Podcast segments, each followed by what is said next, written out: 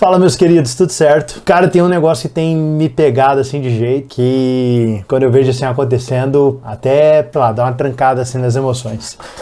Que é, eu tenho percebido que o meu filho, ele, cara, ele deve ser o meu maior incentivador a gravar esses vídeos. Eu sei que praticamente todos os dias ele chega assim para mim e pergunta: Ô pai, quantos dias falta para dia 31 de dezembro? Eu falo para ele quantos dias faltam. E aí, ontem eu perguntei para ele: Filho, por que você sempre fica perguntando? Aí ele falou assim: Não, porque eu quero saber quantos vídeos mais ainda falta para você gravar para você chegar nos 200, porque eu quero que você chegue nos 200. E além disso, tem um negócio que é muito interessante, cara: é que em alguns momentos que eu fui conversar com ele sobre temas assim aleatórios, ele trouxe as mesmas palavras que eu utilizo nos meus vídeos, ele utilizou para explicar algumas coisas que ele estava fazendo. Coisas assim extremamente pontuais, coisas assim que claramente eu vi que ele estava me citando, sabe? Ele estava utilizando as minhas palavras, assim, não pai, eu vou fazer isso, isso, isso, por causa disso, disso, disso. E cara, isso é muito legal. Isso é muito legal porque, sei lá, traz um... Quando eu comecei assim, a, a, essa questão de gravar assim, os vídeos,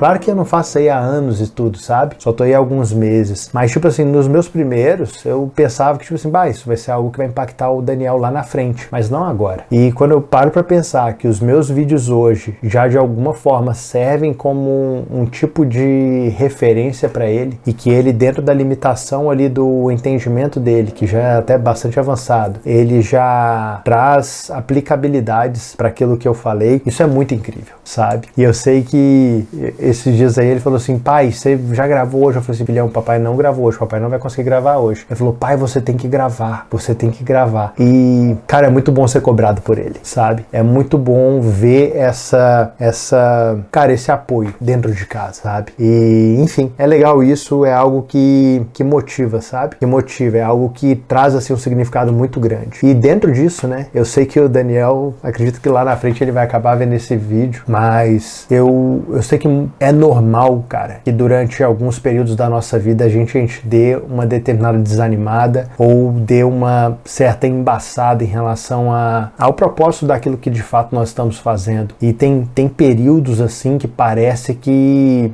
cara, parece que as coisas ficam muito turvas, sabe? Fica tudo, sabe, com, como eu posso falar, cheio de neblina, sabe? Você não consegue ver muitos palmos à sua frente. Parece até que, tipo assim, pô, será que é real aquilo que eu vi há um tempo atrás? Parece que a neblina chega e parece que você está em um outro ambiente. Não parece que você está no mesmo mapa que você estava anteriormente, parece que mudou, você mudou de localidade. Só que o que eu percebo é que não, é que por mais que uma nuvem densa tenha baixado, o terreno ele continua o mesmo. E mais cedo ou mais tarde essa nuvem vai sair, sabe? E a gente vai voltar a ver aquilo que a gente via claramente antes, sabe? E é muito importante nós termos à nossa volta pessoas como o meu filho, como o Daniel, que chega e fala assim: e aí, quantos dias faltam? E aí, você já gravou hoje? E é interessante porque a cobrança dele não é uma cobrança tipo de um chefe. E aí, já fez o que tinha que fazer? Não sei o quê. É aquela coisa tipo assim: é, ele falou isso ontem. Calma, calma, que senão eu não vou conseguir falar.